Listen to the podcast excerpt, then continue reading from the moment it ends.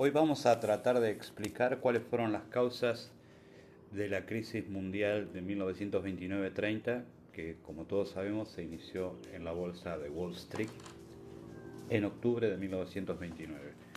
Pero para llegar a formular hipótesis sobre el origen de la crisis, tenemos que tener en cuenta la circunstancia internacional hasta el momento. Concluida la Primera Guerra Mundial, Estados Unidos había surgido como la potencia emergente. De hecho, ingresa a la Primera Guerra Mundial como eh, un deudor de Gran Bretaña y termina, cuando concluye la guerra, ya es acreedor. Eh, la guerra dinamizó la economía de Estados Unidos y la hizo más productiva. Y esto fue eh, obviamente por la aplicación de una economía eh, dirigida por el Estado. El, presidente entonces era Wilson, que buscó atenuar la conflictividad social, eh, aumentó la influencia de los sindicatos, aumentó los salarios y una serie de mejoras a la clase trabajadora norteamericana para que no se detuviera la producción para la guerra.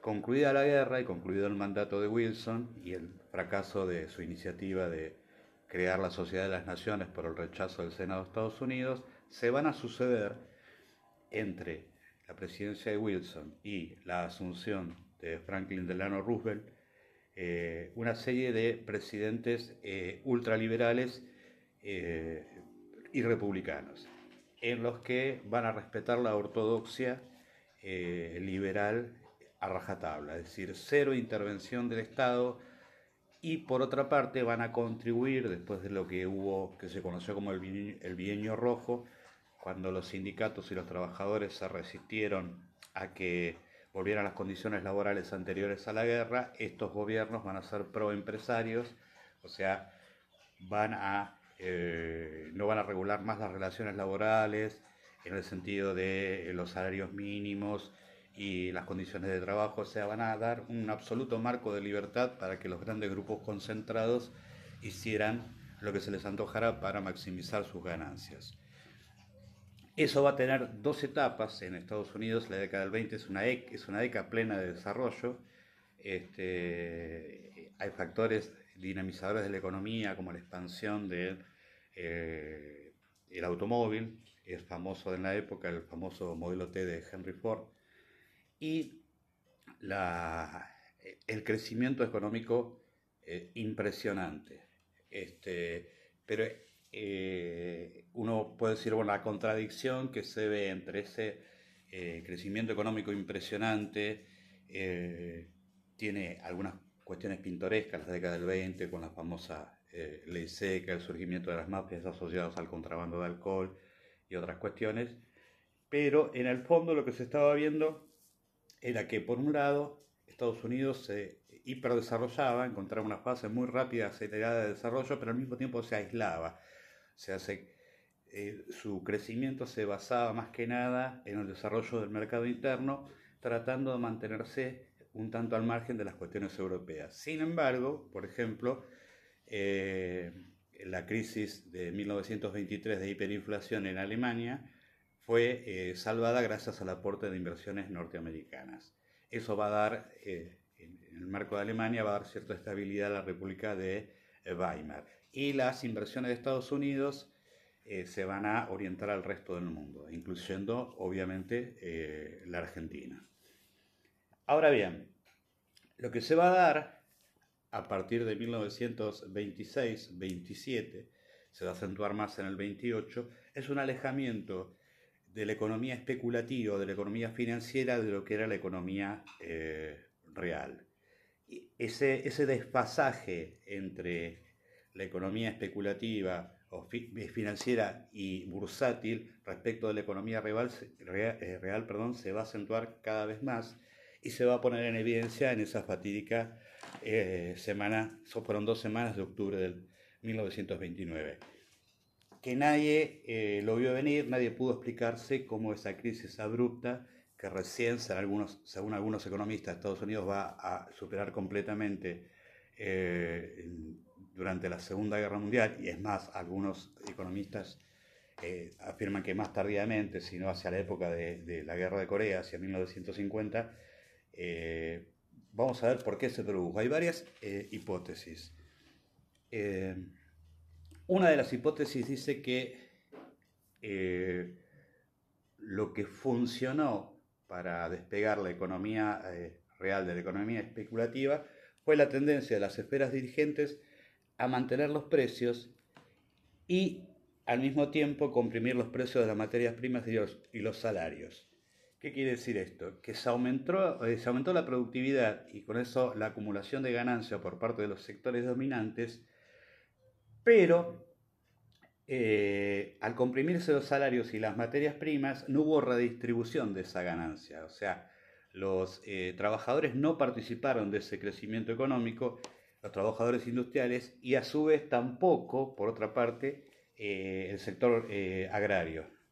O sea, los ganaderos y campesinos tampoco recibieron parte de la ganancia, de la hiperganancia obtenida por el aumento de la productividad. O sea, los obreros y los productores agrarios fueron más productivos, pero no vieron, no recibieron la proporción que les tocaba en ese aumento de la productividad, o sea, un aumento de riqueza eh, eh, del que se merecían porque la habían producido. Y también lo que va a haber es una declinación cada vez este, marcada del, del poder de los sectores populares en el sentido de que no tienen mayor poder adquisitivo y tampoco eh, tienen poder político, porque en realidad, como dijimos anteriormente, esta serie de presidentes republicanos que eh, con Hoover, eh, bueno, Coolidge, Hoover, beneficia a los sectores de la economía concentrada. Por otra parte, ese aumento de la productividad que se habían dado durante siete años eh, había aumentado exageradamente la capacidad productiva, lo que veníamos diciendo, el aumento de la productividad, y había saturado el mercado interno, había saturado la economía, o sea, había una sobreoferta frente a una demanda estancada, había una sobreoferta de bienes. Y las ganancias obtenidas por los grupos económicos concentrados eh, o sea, los dividendos que, daban las empresas, en vez de derivarse este, hacia la inversión productiva, ese excedente de dinero se volcó a la especulación y fundamentalmente a la especulación en la bolsa. Es para decir esto, la bolsa se convirtió en prácticamente un casino. ¿sí? Eh, esos capitales, que, ese exceso de capitales, no encontraba otra forma de reproducirse, o no, no lo vieron en ese momento, que la especulación bursátil. Y también, obviamente, la especulación financiera, porque también lo que va a ocurrir es exceso de dinero va a dar origen a que se otorguen créditos y esos créditos este, a muy baja tasa, con muy pocos, eh, em, eh, digamos, con, con garantías mínimas, y eso hace que sectores de clase media se endeuden contrayendo préstamos y esos préstamos lamentablemente entraban en el circuito perverso de la especulación financiera. Eso es lo que va a hacer que las empresas que cotizan en bolsa, las acciones valgan mucho más que eh, la empresa concreta. O sea, el capital eh, real de la empresa estaba sobredimensionado en el valor de sus acciones. Esto es eh, por ahí a veces es complejo de entender porque la estructura misma del capitalismo se origina en el valor futuro, en la ganancia. ¿sí? Hay una expectativa, en toda inversión hay una expectativa. Cuando esa expectativa rompe el marco de las condiciones materiales reales que pueden hacerla eh, eh, posible, eh, ahí se produce la crisis, pero no en el momento en que el valor de las acciones se dispara respecto del valor real de la empresa, sino cuando los dueños de las acciones se dan cuenta de la distancia que hay entre el valor de las acciones y el valor real de las empresas. El problema de la crisis del 29 ante la ausencia completa de control por parte del Estado es que ese, esa epifanía, esa revelación que se dio en los inversores, que habían pagado precios ridículos por, por, acciones de empresas que no alcanzaban a, a, cubrir ni de casualidad esa cantidad y el volcarse a vender todas esas acciones produjo la crisis, pero en realidad la crisis venía de antes. ¿sí? O sea, la especulación había generado una expectativa desmesurada respecto de la ganancia posible. Cuando los actores económicos, fundamentalmente los poseedores de acciones, se dieron cuenta que sus expectativas eran infundadas, más bien eran irreales de infundadas, obviamente quisieron desprenderse de esas acciones con lo que van a producir la caída estrepitosa de la bolsa de Nueva York en 1970, 1939, perdón. 29-29, perdón. Eh, estaba pensando en otras crisis. Eh, obviamente uno puede decir, cómo eh, algo que ocurre en el mercado de acciones arrastra a toda la economía? Y bueno, fundamentalmente una pista de antes, cuando dije que había bancos que habían dado préstamos a muy bajas tasas de interés con escasas garantías a especuladores, esos especuladores no van a poder devolver el dinero a los bancos, ¿sí? porque en realidad no pueden recuperar el valor que habían invertido en las acciones.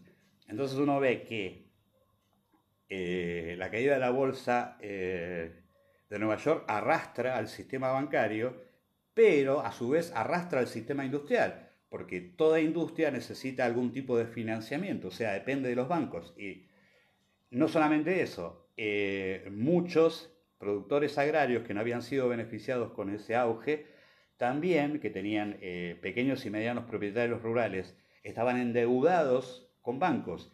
Y los bancos, ¿qué hicieron ante la falta de pago? Empezaron a ejecutar las hipotecas. O sea, fíjense cómo va de la bolsa al sistema bancario, al sistema industrial, a los productores agrarios, todos caen eh, debajo, eh, todos caen bajo eh, esa hecatombe que hubo, esa eh, catástrofe terrible de descubrir que el valor de las acciones no era real y ese capital se volatiliza, se volatiliza.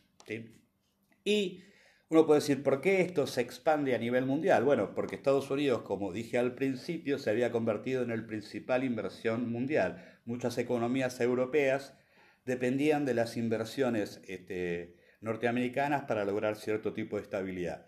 Damos el caso de Alemania porque eh, la República de Weimar había sobrevivido gracias al aporte de capitales norteamericanos y no se puede eh, explicar el, ascenso de Hitler y el nazismo al poder sin las eh, consecuencias terribles de la crisis que empieza en 1929 en Wall Street.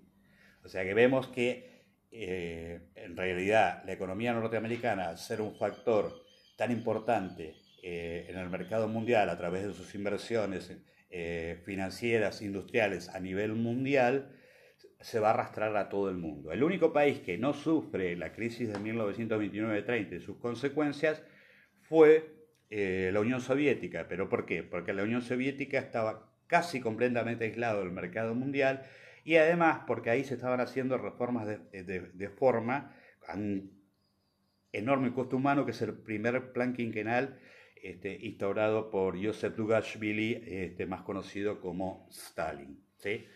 Pero el resto del mundo sufrió las consecuencias de esta crisis. De hecho, la Argentina eh, eh, tiene su primer eh, golpe de Estado en septiembre de 1930, el primer golpe de Estado que destituye un presidente constitucional, la caída de Hipólito Yrigoyen, es una consecuencia directa de la crisis mundial de 1929-1930, porque también se paraliza el comercio internacional. Y eh, en Argentina se va a dar el caso de que esa crisis eh, mundial de, de 1929-30 pone en jaque definitivo al modelo agroexportador que había desarrollado la Argentina en asociación con eh, Gran Bretaña y que había estado vigente entre 1880 y el momento de eh, la crisis. Después, a partir de 1935, se va a pensar otro eh, modelo de país alternativo al agroexportador, pero bueno, eso es, incumbe a la historia específicamente argentina.